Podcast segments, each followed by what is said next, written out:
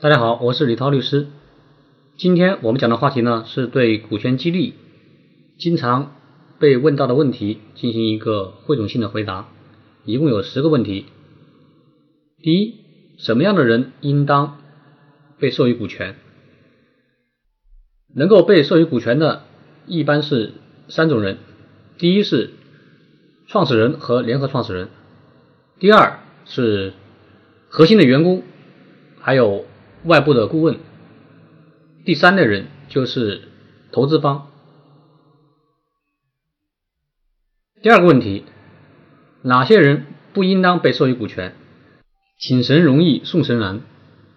有些人的股份送出去了以后，再想收回来就很难了。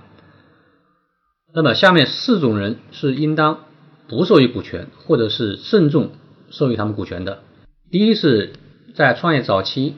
承诺可以帮企业找一些关系、聚拢一些资源的人，对这类人，由于他们肯定不是全职投入的，而且他们承诺的资源关系往往也很难完全兑现，所以不要给予股权。第二类人就是兼职创业的人，这类人有一份稳定的工作，兼职帮创业公司干点活，但是他们不像。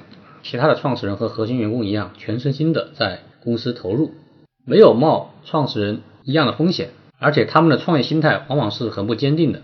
这个人也不要给予股权。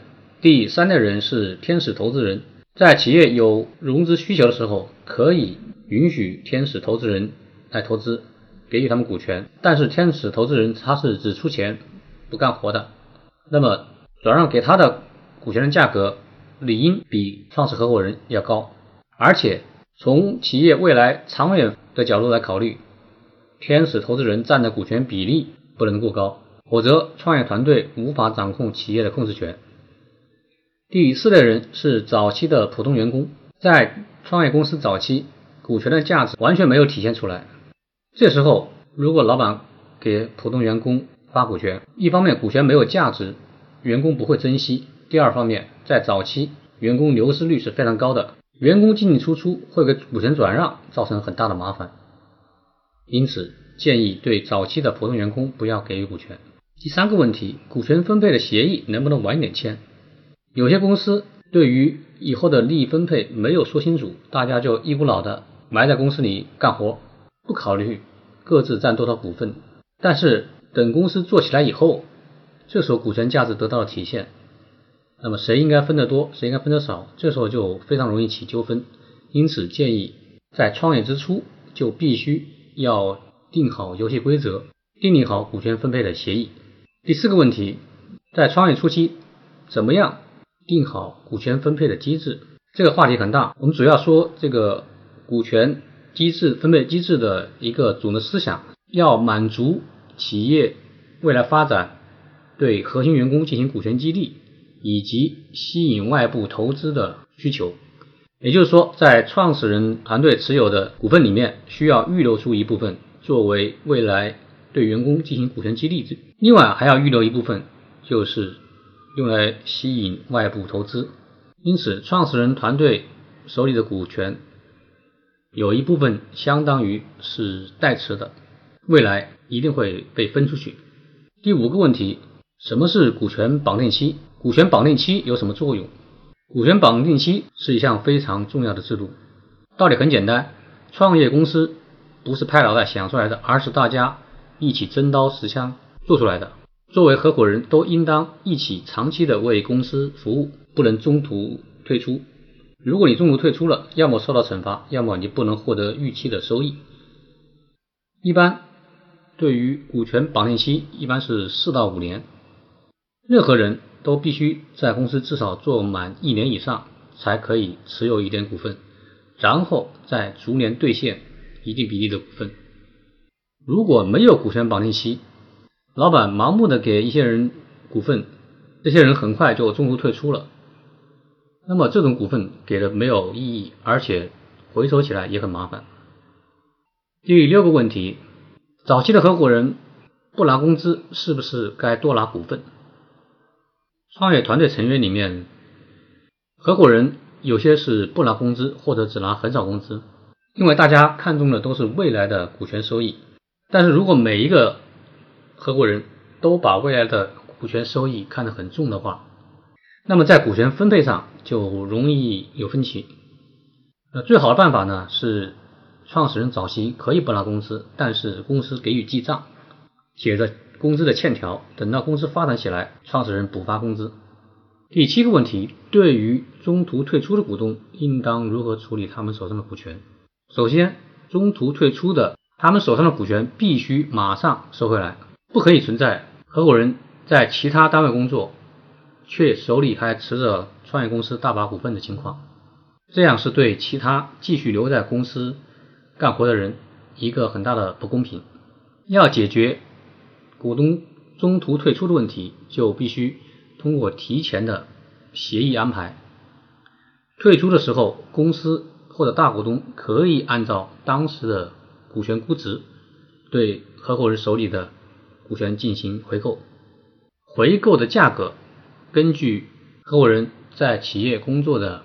时间长短还有贡献的大小进行议价，这个价格也要事先约定好。另外一种方法就是不允许合伙人中途退出，在股东协议里面约定高额的违约金条款。关系再好，也要按照协议办事，丑话一定要说在前面。第八个问题，如何确定股东退出时的价格？在计算股权回购价格的情况的时候，需要按照。这个合伙人给企业做出的历史贡献，给予一定的溢价。这个原则不仅仅是对这一名股东，而且更有利于公司的长远发展。具体的退出价格可以参考的因素包括公司最近一期融资估值的价格，公司最近一期可分配的净利润的，还有直接在股权原始价格基础上，按照合伙人的工作时间。和历史贡献进行溢价计算。第九个问题，对于公司的外聘人才能不能给股权？应该怎么给股权？对于公司不太熟悉的人才，由于双方都需要长时间的磨合，不仅包括工作能力，也包括对于公司的企业文化的理解，还有创业的心态。那么因此。对于外聘的人才，无论他多么优秀，也要慎重的给予股权。至于股权，至于给股权的形式，可以先从虚拟的分红权开始，然后可以考虑给予期权，最后再分批给予股权或者是限制性的股权。比如说，答应给你百分之五的股份，但是我要分三年给，第一年给百分之一，第二年给百分之二，第三年给百分之二，而且。你还要达成一定的业绩目标，这样的话对双方都是一个考验和磨合，真正通过股权起到刺激外聘人才长期为公司服务的目的。第十个问题，合伙人的股权退出机制能不能写进公司章程？虽然公司法明确规定股东可以在章程中对很多事项进行自由的约定，但是考虑到有些地方的工商局。会要求企业用他们指定的章程版本。前面讲的股权的一些设计就很难写进公司章程里面，但是公司的股东之间可以另外签协议，明确约定股权的退出机制、回购价格、计算方法。如果实在难以避免股东协议与公司章程的冲突，可以在股东协议中约定以股东协议为准。本期节目我们回答了关于股权激励中。十个常见的问题，以后我们将会针对这些问题进行深入的探讨。本期节目就到这里，我们下期再见。